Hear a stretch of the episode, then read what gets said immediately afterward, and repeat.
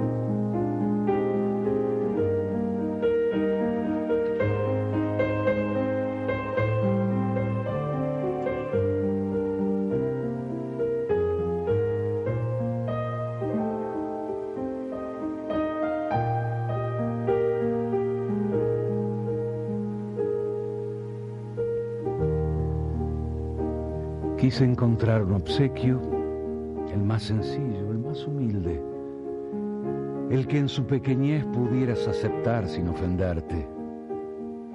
Pensé que podría comprarlo y fui a la tienda, pero ningún objeto me conformaba. Entonces escuché una voz santa que me dijo, a quien tiene a Dios, nada le falta solo Dios basta. Creí ser poeta para ofrecerte palabras, pero las hallé superfluas, pomposas, gastadas. Huí de mí y perseverante busqué en la tierra, pero hasta una semilla me pareció excesiva, pues podría albergar un árbol.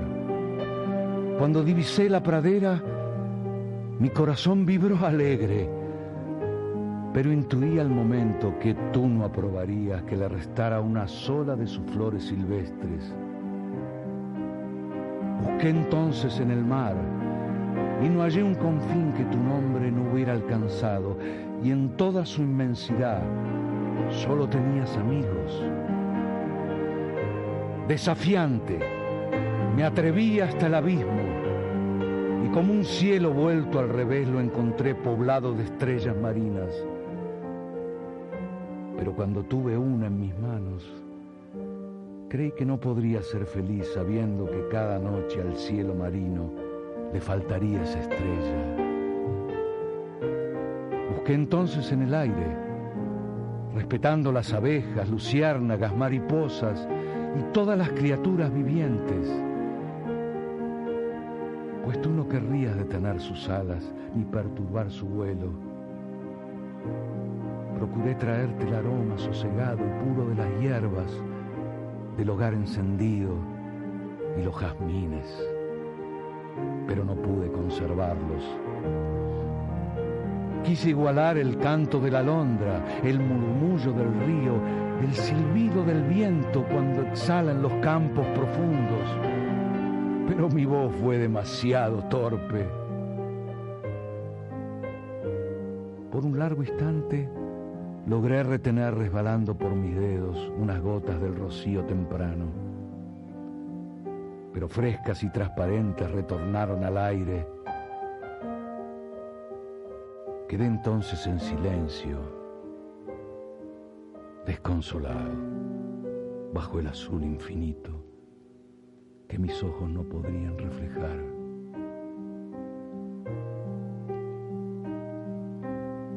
Francisco, pensé, en tu amorosa humildad, es que no hallaría nada que pudiera agradarte. De pronto, un árbol dejó caer una de sus hojas que se depositó frente a mí en el suelo, luego otra que llegó meciéndose en la brisa hasta mis manos que la recibieron sin querer, luego otra, otra y otra más hasta que sentí que el árbol compasivo estaba dispuesto a entregarse por entero y desnudar sus ramas con tal de consolarme. Tanto era su amor que brotaron mis lágrimas como un manantial redentor y agradecido. Las hojas del árbol continuaron descendiendo generosas en una bendición inacabable. Entonces pude comprender. Y sonreí.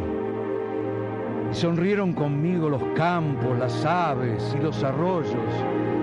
La brisa se detuvo y ya no volvieron a caer más hojas. El regalo que produjo la sensibilidad de aquel árbol es el que ahora quiero ofrecerte.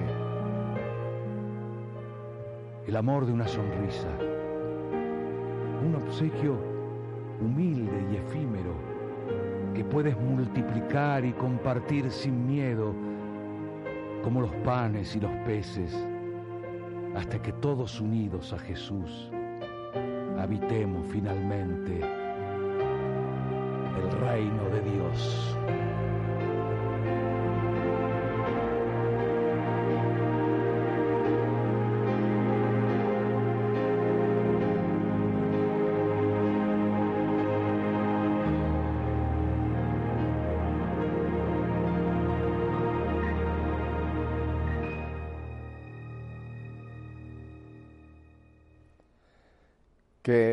Belleza de regalo, ¿verdad? Así se ha intitulado este poema, Un regalo para Francisco. El autor, Alejandro Guillermo Roemers, argentino por supuesto. El intérprete que tan maravillosamente nos lo presentó es un actor, locutor argentino también, Arturo, Arturo Ruiz, la voz que escuchamos. Y creo que todos los argentinos y quizá muchas otras personas han reconocido al músico, al que compuso este fondo musical tan hermoso, ¿verdad? Alejandro Lerner. Y hay que dar las gracias a Martín Reguera, eh, que fue quien nos permitió, nos dio este precioso video que hemos gozado, ¿verdad? Así que un regalo para Francisco. Si ustedes eh, pusieron un poquito de atención, qué, qué hermoso, ¿verdad? Que primero habla mucho de ese espíritu de Francisco, el respeto que él tiene por la naturaleza, que no podemos tomar nada, romper, arrancar nada para regalárselo. Pero después el final es, es muy hermoso. El amor de una sonrisa. Es el regalo que se le estaba presentando al Papa Francisco. El amor que se expresa en una sonrisa. Para que tú, Francisco, las puedas multiplicar como los panes y los peces. Y, y, creo, hermanos, que si hemos seguido en alguna otra manera que el mundo entero ha estado por estos nueve meses pendiente del Papa Francisco, que el Señor nos lo regaló un 17 de diciembre de 1936. Este hombre que ha impactado al mundo, al punto de que la revista Time lo ha nombrado como el personaje del año. Ha habido otros papas que también han recibido ese, pues llamémoslo distinción. Eh, tuvimos a Juan Pablo II, tuvimos a Juan XXIII. Pero lo interesante fue que con este hombre, en sus nueve meses de papado, ya ganó la atención de esta revista para nombrarlo el personaje del año. Y es que Francisco ha cautivado al mundo. Y no hablo solamente de nosotros los cristianos, que realmente hemos encontrado en él un viento fresco. Yo ya no lo voy a llamar más al Papa Francisco el Papa de Buenos Aires, aunque no le quiero quitar mérito a esa ciudad donde vio la luz, sino creo que también podemos definir al Papa Francisco como el Papa de los Buenos Aires. Buenos Aires, de los nuevos aires que han venido desde Buenos Aires. Porque creo que desde ese momento, recuerdan ustedes ese 19 de marzo, cuando se abrió aquella logia y apareció quien con gran expectación esperábamos, ¿quién será el nuevo Papa? Y creo que en otras ocasiones lo he compartido con ustedes, que incluso nosotros los periodistas católicos, los que dedicamos pues parte de nuestra vida a poder compartir con ustedes los aconteceres de la iglesia, nos llevamos una gran sorpresa. Recuerdan ustedes si estaban con nosotros en aquel momento aquí en EWTN, Radio Católica Mundial, En aquel momento tenía yo como compañero de transmisión a mi querido eh, periodista Jaime Septién, mexicano. Y cuando el cónclave principio, pues habíamos hecho conjeturas, no queriéndonos adelantar ni mucho menos al Espíritu Santo. Sabíamos que al final de cuentas, gracias a Dios, es el Espíritu Santo el que decide quién va a ser el nuevo Papa. Pero fue muy interesante porque basándonos un poco en lo que el Papa Benedicto, en ese heroico momento en que él presentó su renuncia, que hay que darle gracias a Dios, no porque Él haya renunciado, sino porque tuvo el valor, la humildad de reconocer que habría que abrir las puertas al Espíritu para que un nuevo hombre fuera elegido a llevar adelante el timón de la barca de Pedro. Y el Papa Benedicto había expresado de que él, él, era por ese cansancio, un cansancio físico, un cansancio también espiritual, por el peso enorme que tiene un Papa sobre sus hombros él cedía para que viniera un hombre con más fuerza. Y usando esa palabra, un hombre con más fuerza, pensábamos que obviamente tendría que ser un cardenal más joven de lo que fue él cuando fue electo a los 78 años también. Benedicto, a los 78 años fue nombrado, fue elegido papa. Así que entonces prácticamente descartábamos a cualquiera que fuera en los 70, 78, porque pensábamos, no, tiene que ser alguien más fuerte. Sí pensábamos que iba a ser un papa americano. Pensábamos que el Espíritu Santo abriría las puertas a América, que es hoy día el continente de la esperanza para el mundo, en cuanto a llevar la fe nuevamente a nuestra Europa que está vieja y cansada. Pensábamos que sería un papa americano. Pero ustedes saben que América viene desde Canadá, desde Alaska hasta Tierra de Fuego. Es un continente inmenso. Así que teníamos varias opciones un papa canadiense, mejor dicho, un cardenal posible papa canadiense, teníamos algunos norteamericanos, teníamos algunos centroamericanos, teníamos brasileños, en fin, teníamos una variedad. Incluso, estos son los secretos que, cosas que pasan atrás de bambalinas, incluso teníamos varias biografías de los que pensábamos que sería quizá los más posibles para en el momento de la elección ver cuál de estos era y tener para ustedes mejor información.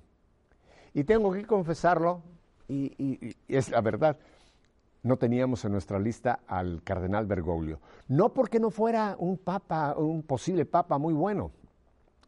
Se habla de que en la elección anterior, cuando hubo el conclave, en el cual el papa Ratzinger fue, perdón, el cardenal Ratzinger fue nombrado papa y Benedicto XVI, pensábamos que alguien que tuvo muchos votos, incluso hay números por ahí, aunque nunca se sabe, estos secretos dicen que más de 40 votos tuvo el cardenal Bergoglio, pensábamos que él, pues sí, sí, había sido papable, pero que ya a sus 76 años ya no sería pues el hombre. Máxime sabiendo de que él por muchos años ha vivido con un pulmón. Ustedes saben que él tuvo una infección hace muchos años y tuvo que ser extirpado de un pulmón, así que él solamente tiene un pulmón con el que funciona. Así que pensábamos que ella era un hombre mayor, con muchísima experiencia, indiscutiblemente, una trayectoria eh, fantástica como, como cardenal, como arzobispo, como obispo, como sacerdote como párroco. Así que no lo teníamos en la lista. Y recuerdo que cuando vimos aquella fumata blanca, recuerdan aquel humo tan espeso que en esta ocasión nos decía, habemos papa. Cuando llega el momento en que se va a abrir esa ventana de la logia allá en la plaza de San Pedro, viendo a la plaza de San Pedro, y se va a pronunciar el nombre, estábamos, mi compañero Jaime Septién y yo, pues con, eh, mucha expectativa, ¿no? Y cuando se anuncia Jorge Mario Bergoglio, porque así se pronunciaba un poco, un poco no muy claro, cuando Bergoglio, nos volteamos a ver Jaime y yo, dijo, el cardenal Bergoglio, y cuando anuncia su nombre, Papa Francisco, y aparece ese hombre aparece ese hombre, el Papa ya Francisco en el balcón. Qué alegría, qué emoción y cuántas gracias le dimos a Dios, porque no hubo duda que fue el hombre que el Espíritu Santo puso en el corazón, en los espíritus de ese colegio cardenalicio, ese colegio elector, para darnos al nuevo Papa. Nueve meses, nueve meses han transcurrido. ¿Y cuántas cosas pudiéramos hablar? No en este programa, no vamos a tener tiempo ni siquiera de hacer una breve reseña de estos nueve meses, sino de tomar algunos de los rasgos, algunos de los momentos, algunos de los pues como puntos que creemos que vale la pena como volver a recordar en este día del cumpleaños de nuestro querido Papa Francisco. Qué emoción, ¿verdad? Primer Papa americano. Primer Papa que usaba el nombre del pobre pelo, Francisco. Tantas cosas que empezaban ahí a aparecer como, como nuevas, ¿verdad? Un Papa americano. Un Papa que siendo jesuita, esta fue otra de las grandes sorpresas. Cuando se anuncia su nombre Francisco, bueno, mi, compañero y, un servidor, eh, yo he sido, toda mi formación ha sido con los jesuitas, inmediatamente pensé, un gran santo jesuita, Francisco, San Francisco Javier, el gran evangelizador. Otra gran sorpresa. No, un jesuita toma el nombre de un franciscano, ni más ni menos que Francisco de Asís. Y ya por ahí empezaron a haber muchas sorpresas de este hombre. Solamente menciono dos que en ese momento ya nos hablaban de quién iba a ser y por dónde iba a venir eh, la proyección de Francisco. Recuerdan que él no salió con la museta. La museta es ese pequeño corpiño rojo que han utilizado los papas y sobre todo en ese momento cuando aparecen por primera vez, venía con ese, esa, la, sotana blanca sin museta.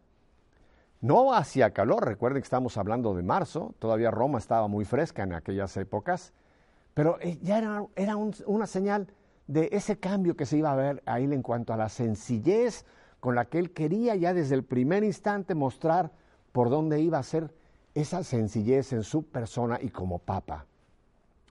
Y una siguiente señal que inmediatamente pudimos captar, y se la mencioné yo a mi compañero Jaime Septién, la cruz pectoral. Nosotros habíamos presentado a ustedes ese cuarto del llanto que se llama, donde se tenían preparadas tres juegos de vestiduras, para el Papa si era grande, mediano o pequeño.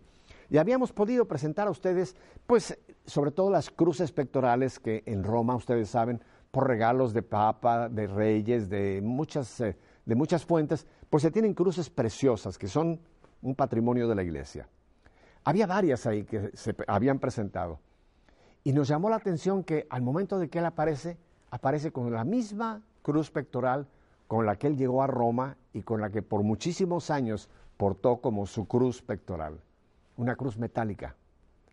Esa era otra señal ya que se nos estaba dando ahí. Él quería mantener quien había sido como cardenal, quien había sido arzobispo, quien había sido obispo y quien había sido como, como párroco, un hombre del pueblo, un hombre sobre todo un pastor. A los pocos días de que se presentó esta imagen de él, se empezaron a hacer conjeturas especialmente de esa cruz. Hubo gente que ve, ay Dios mío, ve moros con tranchetes por todas partes. Hay gente que empezó a decir que si es era una cruz masónica, que si tenía signos demoníacos, qué sé yo las cosas que empezaron a hablar de esa cruz. Hoy día es muy conocida esa cruz y si usted nunca ha tenido la curiosidad de verla de cerca, véala en el internet, la encuentra fácilmente. Es una cruz que tiene, no está Jesús crucificado ahí, no está Jesús muerto en la cruz, sino que es una cruz donde está un pastor, un pastor con sus ovejas y tiene en sus hombros una oveja, la oveja pequeña, la oveja enferma, la oveja, la oveja desvalida que la está cargando el pastor. Hubo gente que decía que esa señal era una señal masónica, los brazos cruzados, por Dios. Uno puede encontrar demonios donde quiera si los quiere ver por todas partes. No, es un pastor que tiene a su oveja y su rebaño. Por eso no tardó mucho él en decir, y sobre todo a todos los que tenemos alguna labor pastoral, no solamente a los sacerdotes, a todos los que servimos en alguna manera al pueblo de Dios, Él nos dijo aquello, hay que oler a oveja, hay que estar con el pueblo, hay que oler a oveja. Y arriba, donde en las cruces, digamos, convencionales se tiene la famosa frase INRI, ahí no, hay una, ahí no está el rey de los judíos, sino tiene al Espíritu Santo. Yo creo que el Papa Francisco desde su primera aparición nos mostró así, en una sola imagen, él mismo, lo que después en estos nueve meses hemos podido ir leyendo en su papado. ¿Qué hombre nos ha dado Dios? ¿Qué papa nos ha dado Dios? Y quiero de una vez también dejar claro algo. Mire, no estamos comparando, ni ahora que hablamos eh, después de unos mensajes, hablemos un poquito de algunos de los signos, algunas de las características de su papado. Por favor, en ninguna manera estoy comparando ni con el Papa Benedicto, otro tremendo Papa que Dios nos dio, ni con Juan Pablo II, ni con Juan Pablo I, ni con Pablo VI. No, no, no, aquí no comparamos papas. Cada papa ha tenido su carisma, cada papa ha tenido una aportación inmensa para la iglesia en el momento en que el Espíritu Santo lo coloca bajo esa tremenda carga. Pero estamos hablando del papa que tenemos en este momento. Así que desde ahora les quiero decir, no vamos a hacer comparaciones de decir es mejor, es peor, no. Vamos a hablar de Francisco como lo es. ¿Cuál es el regalo que usted le puede dar al Papa Francisco ahora? Ya en Roma es 17. ¿Qué le puede usted regalar? Ore por él. ¿Recuerdan en sus primeras palabras, antes de darnos siquiera la bendición Uvete Orbi, que es la bendición primera que da el Papa, antes de dar ninguna bendición, recuerdan ese momento cuando él nos dijo, oren por mí. Y tengo entendido que este es casi como, como la frase que cada vez que, que, tiene una entrevista con un personaje, con el pueblo, con un enfermo, termina él siempre pidiendo, oren por mí. Así que familia, vamos a darle este regalo al Papa Francisco. No solamente hoy, vísperas y ya en, en Italia, día de su cumpleaños, sino yo diría diario.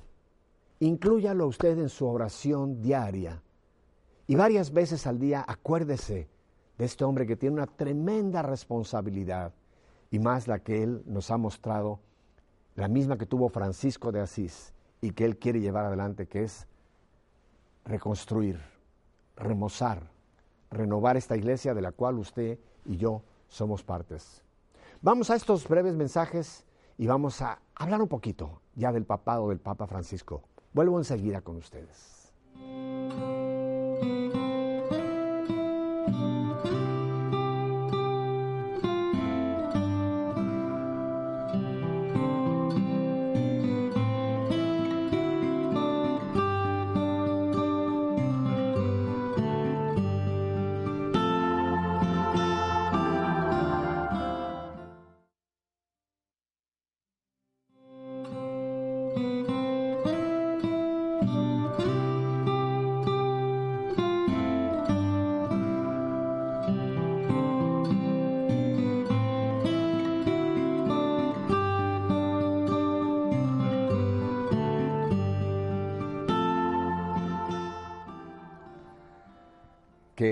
Es la música de esta temporada, ¿verdad?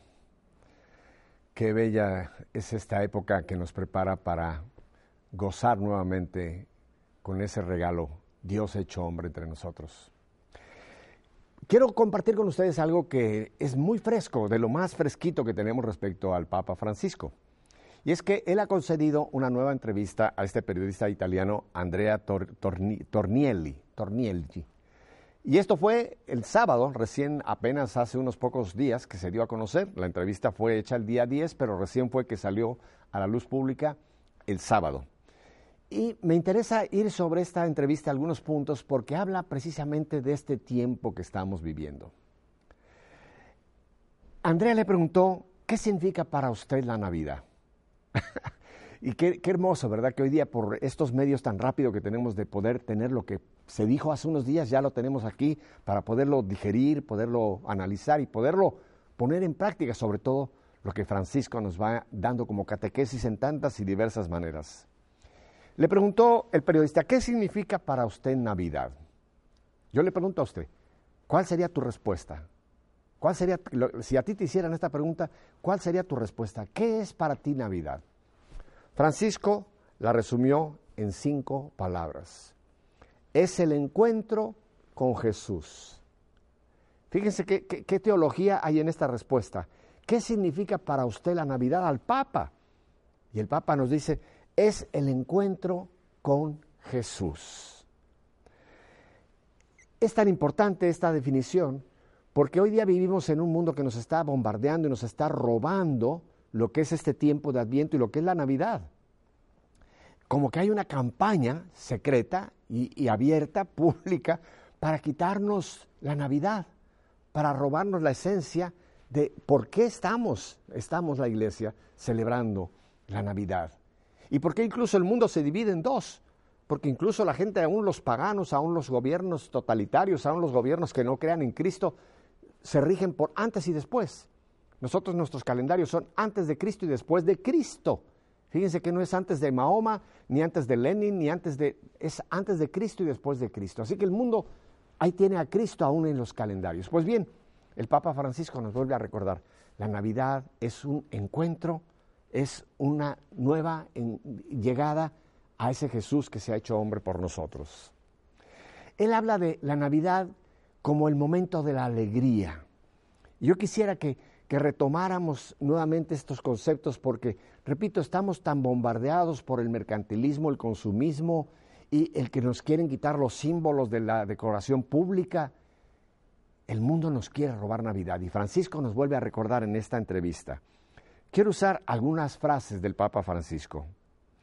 Y él habla de que la Navidad nos tiene que llevar nuevamente algo que quizá hemos perdido como cristianos. Y leo textualmente esta frase del Papa Francisco. Cuando los cristianos se olvidan de la esperanza y de la ternura que nos trae la Navidad, se vuelve una iglesia fría, que no sabe dónde ir y se entrega a las ideologías, a las actitudes mundanas. Fíjense cómo, cómo en, este, en este pequeño eh, pues semblante que nos presenta el Papa hay una gran catequesis para nosotros en estos días concretamente. Cuando los cristianos, tú y yo, aquí estamos hablando de nosotros ahora, usted y yo, cuando nosotros nos olvidamos de la esperanza y la ternura, ¿eh? La iglesia, usted y yo somos iglesia, se puede volver una iglesia fría que no sabe dónde ir y se enreda en las ideologías y en las actitudes mundanas. ¿Qué es lo que el mundo está pretendiendo en este momento? Olvídate, olvídate de Cristo. Compra, entra en todo lo material, entra en todo lo que te queremos ofrecer para sacarte de lo espiritual. En el mundo hay una campaña, hermanos, para abolir a Cristo y a nosotros los cristianos. Hay una persecución contra nosotros en muchas y, diversas maneras que no voy a entrar en este momento en detalle, pero la esperanza y la ternura es lo que nos tiene que traer este reencuentro con Jesús. Quiero tomar otra fase del Papa Francisco. La Navidad es alegría, alegría religiosa, la alegría de Dios, la alegría del interior, de la luz y de la paz. Cuando no se tiene capacidad de esta alegría, entonces se convierte en una alegría mundana. ¿Qué alegría está usted viviendo en estos días? Y no estoy hablando de una alegría pecadora, no, ni quiero siquiera suponer que usted por eso está en este momento con nosotros aquí en EWTN y Radio Católica Mundial. Pero podemos caer en una alegría mundana, no necesariamente pecaminosa, pero mundana, y no la alegría cristiana. Este tiempo de Adviento es un tiempo de preparación, un tiempo de reflexión, un tiempo de cambio. Pero me encanta cómo el Papa Francisco en esta entrevista lo ha todo esto sumergido en la alegría. Y me recuerda muchísimo, usted lo sabe perfectamente bien, el texto de Pablo, ¿verdad? Los filipenses. Alégrense todo el tiempo en el Señor. Repito, alégrense. Esa tiene que ser la característica de un cristiano, la alegría. No la alegría del mundo, no la alegría de lo temporal, no la alegría de lo material, sino la alegría de Dios con nosotros. Porque qué mayor alegría, si usted se pone a pensar, qué mayor alegría podemos tener los cristianos de saber que Dios se encarnó, que Dios está con nosotros, que somos el pueblo de Dios. Así que usted puede leer esta pequeña entrevista, usted la puede ya repasar. ¿Dónde la puede encontrar? Muy fácilmente vaya usted a ewtnnoticias.com. Entre en la página de WTN. Vaya a ewtnnoticias.com. Ahí encontrará usted las noticias de iglesia. Ahí encontrará usted todo lo que usted tiene que realmente saber, qué es lo que dice la iglesia, qué es lo que dice el Papa Francisco, qué es lo que realmente es la verdad. Por eso uno de los logos, uno de los lemas que me encanta de WTN el esplendor de la verdad. Aquí lo tiene usted con nosotros. Vamos a hablar un poco de estos nueve meses que, repito, no pretendo ni mucho menos abarcar ni hacer una síntesis eh, eh, correcta en tan poco tiempo. Vamos a hablar de esta exhortación apostólica que recién también nos ha entregado el Papa Francisco. Sabemos que en este momento hay dos documentos. Tenemos la encíclica que se nos entregó, esta encíclica que fue preparada sobre la fe, que prácticamente fue obra del Papa Benedicto, pero que después la tomó el Papa Francisco y también salió ya bajo él. Porque esta encíclica no, no vino firmada por Papa Benedicto, viene firmada por el Papa en función, en este caso el Papa Francisco. Pero podemos decir que el documento que, es más de puño y letra de Papa Francisco es este documento exhortación apostólica Evangelii Gaudium, la alegría del Evangelio. Un documento pequeño, un documento que se puede leer realmente en un buen tiempo de sentarse a repasarlo. No es una novela ni es una historia de caballería, es catequesis del Papa Francisco. ¿Qué pudiéramos definir, tomando este documento como partida, qué pudiéramos definir como quizá la nota más sonante del Papa Francisco en estos nueve meses? Le hago la pregunta a usted. No voy a esperar que me manden correos electrónicos ni llamadas telefónicas. Usted contéstesela allá en su casa. ¿Cuál diría usted que ha sido la nota más fuerte de estos nueve meses de Papa Francisco? Se lo voy a definir. Evangelización. La nueva evangelización. Él nos ha hablado en tantas y y muy peculiares maneras, llamándonos a lanzarnos a esa nueva evangelización. Una frase que quizá usted conoce perfectamente dice, yo quiero una iglesia accidentada, una iglesia que salga, una iglesia que va a abrir las puertas, a ir hacia las periferias, a buscar con la misericordia de Dios a este mundo que necesita esa alegría de Cristo.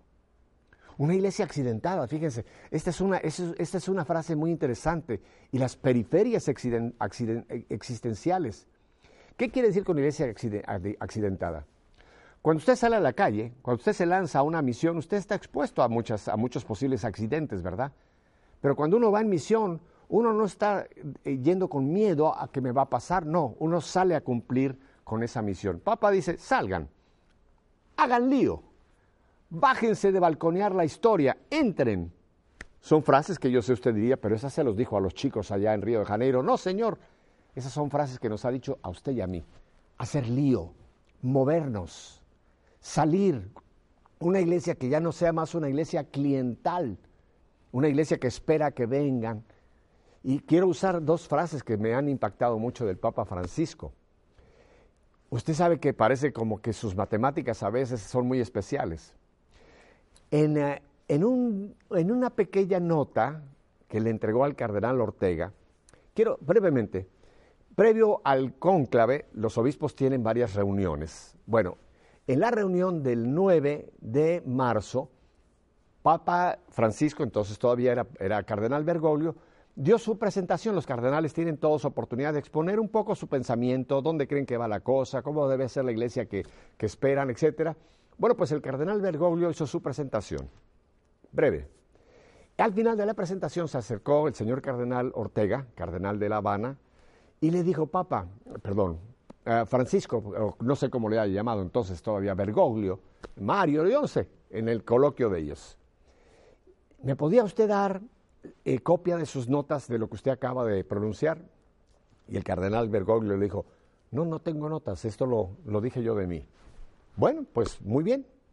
A la mañana siguiente, esto contado por el cardenal Ortega, viene el cardenal Bergoglio y le entrega una nota al cardenal Ortega y le dice, esto es lo que yo recuerdo de lo que ayer mencioné. Dicen que ese pequeño discurso o esa presentación del cardenal Bergoglio fue como quizá la llave maestra que abrió los espíritus y los corazones del colegio cardenalicio, el colegio elector, para decir, este es el hombre. Es del dominio público, usted la puede encontrar. La tengo yo aquí, pero no voy a entrar en todos los detalles. Solamente quiero mencionar que esa pequeña locución del Papa, ahora Francisco, Cardenal Bergoglio en aquel momento, sirvió al Espíritu Santo para decir, este es el hombre. En esa nota él habla profundamente de esta iglesia, la iglesia hacia afuera, la iglesia que muestre misericordia, la iglesia que vaya por el pobre, la iglesia que vaya por el niño, la iglesia que vaya por el anciano, la iglesia que vaya por el pecador, la iglesia que busque a los que están alejados y les brinde la oportunidad de entrar a la casa de Dios. Esa es la iglesia que el Papa Bergoglio, en aquel momento todavía Bergoglio, nos estaba ya mostrando. En esa nota, él usa algo que quiero compartir con ustedes. Él dice que, eh, perdón, él dice que eh, Jesús ha entrado a nuestro corazón. Recuerdan ustedes la famosa texto de Apocalipsis 3:20, aquí que estoy a la puerta y llamo. ¿Recuerdan? Él usa ese texto, pero ahora dice, quizás ahora Jesús está tocando a nuestro corazón, no para que lo dejemos entrar, sino para que lo dejemos salir. Me, ha cautivado ese uso de un texto bíblico, dándole una nueva enfoque. Ya no es Jesús que dice aquí que estoy a la puerta y llamo, si alguien oye mi voz y abre, yo entraré. Y no, ahora dice, ahora Jesús, si tú ya lo tienes en tu corazón, ahora Él te toca para que lo dejes salir.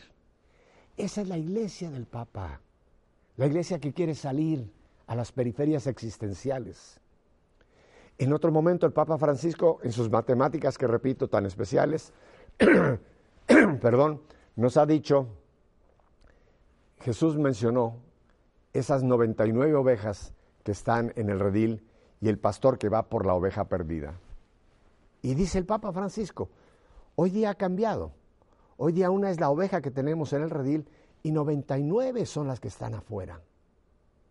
¿Se da cuenta de, de la profundidad de lo que el Papa nos está haciendo a todos nosotros llamado, a ti, a mí, a usted, a cada uno de nosotros bautizados, una iglesia evangelizadora? Dentro de las notas claves del Papa Francisco, que las podemos encontrar en este documento eh, Evangelii Gaudium, es la misericordia. Él lo ha mostrado sin palabras, no tiene el que hablar mucho para mostrarnos lo que es la misericordia. Lo hemos visto en esas escenas que han cautivado al mundo entero. Llegar a ese hombre con la cara desfigurada y abrazarlo y besarlo. A ese niño que en una, en una de las audiencias, cuando el encuentro de las familias en Roma, un niñito de seis años, ese niñito adoptado colombiano, que se le escapó a los papás y vino a abrazar a Francisco, y cuando la guardia personal quiso alejarlo, el papá dijo, no, no, déjenlo. Y el niño sentándose en el trono papal, cosa que jamás habíamos visto a ningún papa. La misericordia de dejen que los niños vengan a mí. Ese papa que lo vimos en Río de Janeiro, parando el papamóvil y bajándose a abrazar a un niño discapacitado. Ese Papa Francisco que incluso su mismo rostro, que es el rostro de él, pero como que tiene una nueva, una nueva expresión, y esto lo dicen los mismos argentinos, que lo conocían perfectamente como Cardenal Bergoglio.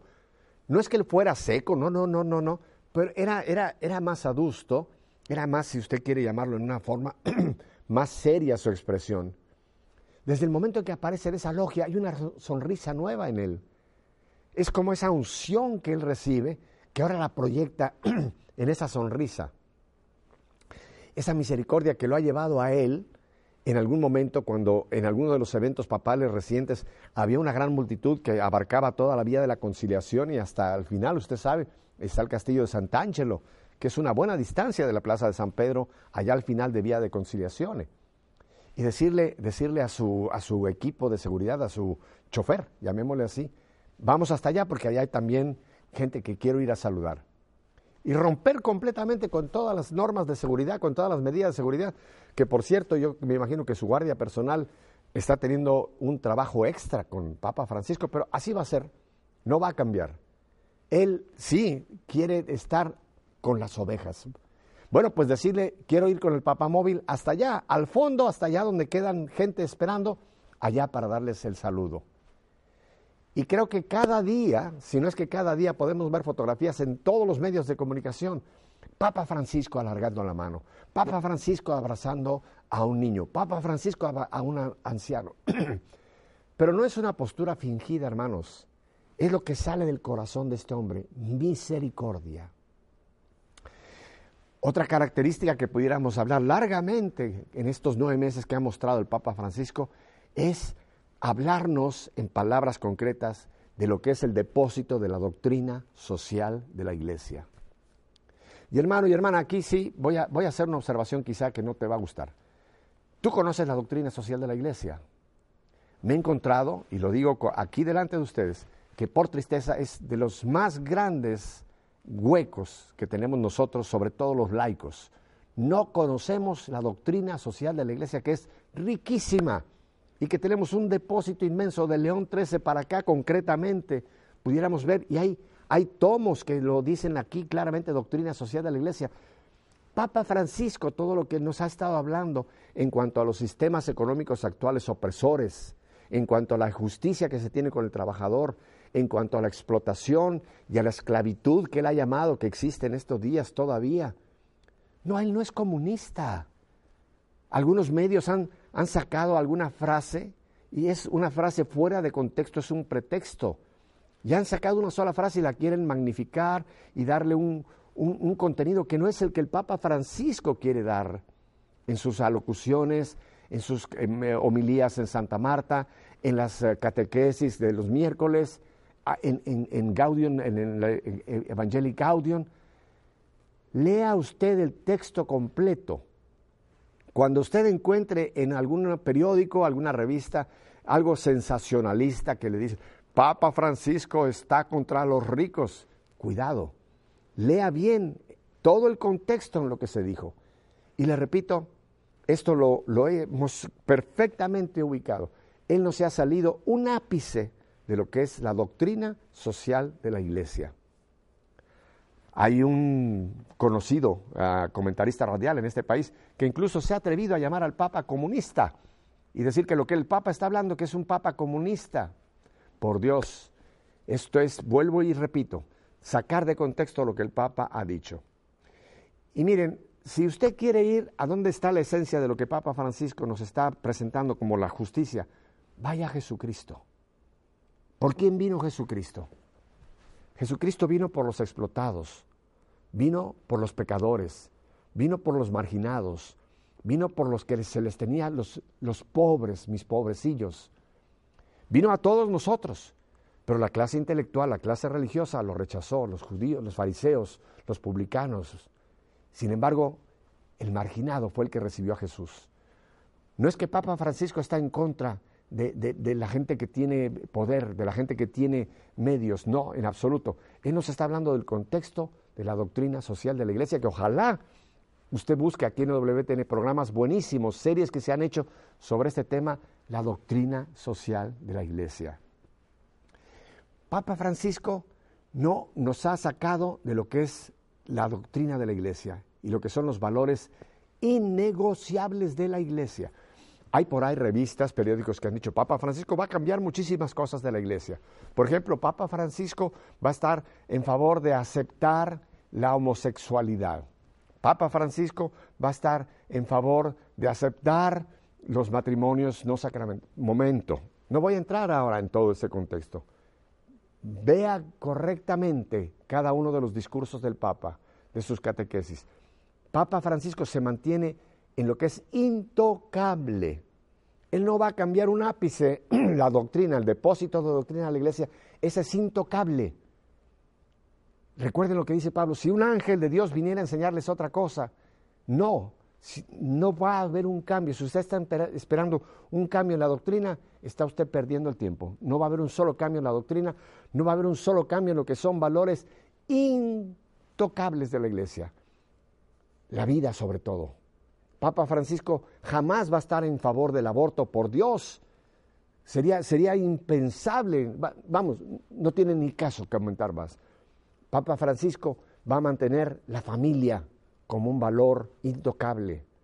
Papa Francisco va a mantener como uno de los valores importantísimos la educación de la prole en el contexto de la familia. Papa Francisco va a estar en defensa de los explotados, de los marginados, él habló claramente que él está en contra de esta actual filosofía, este mundo que vive a la exclusión, a excluir lo que no sirve. El anciano, Papa Francisco está en favor de la juventud. Los jóvenes están hoy día cautivados por Papa Francisco. Hermanos, lo viví yo en carne propia. Usted lo vivió en EWTN. Ese, ese, ese responderle estos tres millones y pico de jóvenes que estuvimos allá, yo me incluyo, claro, juventud acumulada que estuvimos allá en Río de Janeiro, no, no, no era a una estrella de rock, no era un artista, un deportista, sino que la juventud lo podíamos en las calles palpar. Estaban encantadas con, con este acercamiento que nuevamente han sentido, como lo han sentido con los otros papas, pero hablando ahora de nuestro actual papa, el Papa Francisco. Así que Papa Francisco nos ha hablado de evangelización. Papa Francisco nos ha hablado de la misericordia. Papa Francisco nos ha hablado de la justicia social. La justicia social que todos nosotros, usted y yo, tenemos que ser artífices, no es solamente de los teólogos, es de cada uno de nosotros, traer esa justicia. Papa Francisco nos ha hablado de una iglesia pobre. Y aquí hay que captar muy bien lo que Papa Francisco nos está diciendo. Él lo mostró con su misma persona. Él quiere una iglesia sencilla.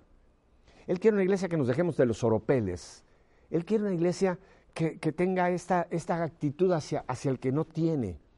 Y creo que todos nosotros aquí tenemos que hacer un mea culpa, que quizá habíamos caído un poco en el fariseísmo de sentirnos nosotros los buenos, nosotros los... Y, y, no darnos cuenta de ese mundo de miseria que usted y yo en nuestras propias realidades de vida lo tenemos ahí aún a nuestras propias narices, lo tenemos ahí. Papa, Francisco nos ha dicho, hay que llegar a los que no tienen. Usted sabe que él incluso tiene un, un, limosnero, valga la palabra, dentro del Vaticano. Tiene un obispo polaco que es el limosnero del Papa Francisco. Y el Papa Francisco le ha dado incluso dinero de él para que salga a Roma a hacer caridades. Y tengo entendido que ahora para Navidad, Papa Francisco encargó a este su limosnero. Limosnero no es el que va a pedir limosna, limosnero es el que va a hacer limosna, el que va a hacer caridad, llamémoslo así. Le ha dicho que vaya a hacer también regalos a los que no tienen regalos.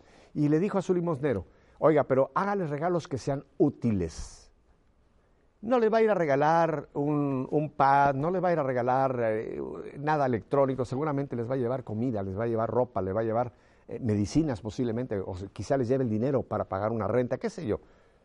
Papa Francisco nos está dando ejemplo. Miren, habría tanto que hablar de Papa Francisco. Yo creo que la mejor catequesis y todo lo que nos ha hablado en Santa Marta, ahora en Evangelii Gaudium, en la encíclica de la fe, en, en, en, en las catequesis de los miércoles. la alegría, la alegría. Él nos ha dicho, no andar con cara de Viernes Santo. Y no es que está en contra del Viernes Santo, es que son las frases del no andar con cara de Viernes Santo. Hay gente que piensa que vivir la fe es vivir con una cara adusta, una cara triste. No, un santo triste es un triste santo. Hay que tener cara de resurrección. Usted se puede imaginar a María Magdalena, usted se puede imaginar a los, los discípulos, a los apóstoles, a los setenta, a todos los que se les apareció Jesús, que, que anduvieran con cara de pepino avinagrado, o como nos ha dicho él en otro momento, caras de funeral. Esa no es la cara de un cristiano. Alegría. Hermanos, yo quisiera resumir quizá lo que, lo que en estos días nos ha vuelto a decir el Papa en esta concreta entrevista, y creo que sería su mensaje para usted y para mí si él tuviera, si yo pudiera tener la fortuna de tenerlo aquí sentado con nosotros, aunque lo tenemos espiritualmente, es alegría. Permítale al Espíritu Santo que en estos días lo llene del gozo del Señor. Como dice la palabra de Dios, de Dios, el gozo del Señor mi fortaleza es. No importa la crisis que usted esté pasando, no importa el momento difícil que usted esté pasando en estos días que para mucha gente son melancólicos, estos días que para mucha gente traen recuerdos que los tienen tristes. Este no es un tiempo de tristeza, no es un tiempo de melancolía, es un tiempo de alegría. ¿Para qué? Para prepararnos a celebrar la, la más grande alegría que podemos tener, que Dios vino a hacerse uno con nosotros que como dijo el Papa Francisco en esta entrevista, Dios quiso tener un papá y una mamá, quiso ser igual que usted y yo y se hizo uno entre nosotros. Así que mis hermanos, la próxima semana vamos a tener aquí al Padre Raúl Hasbun. Estamos ya en la semana previa a Navidad y qué mejor que tener a ese mi queridísimo hermano en Cristo que amo y aprecio tanto, el Padre Raúl Hasbun. Así que viva la alegría, viva este tiempo de Adviento, no se deje llevar por la corriente del mundo vívala como tenemos que vivir los cristianos, en plena alegría. Así que ya saben, mi invitación es que si Dios nos concede una semanita, una semanita, no pido más, de vida, aquí los espero el próximo miércoles, próximo lunes a esta misma hora. Mientras tanto, la alegría del Señor quede con todos ustedes. Hasta entonces.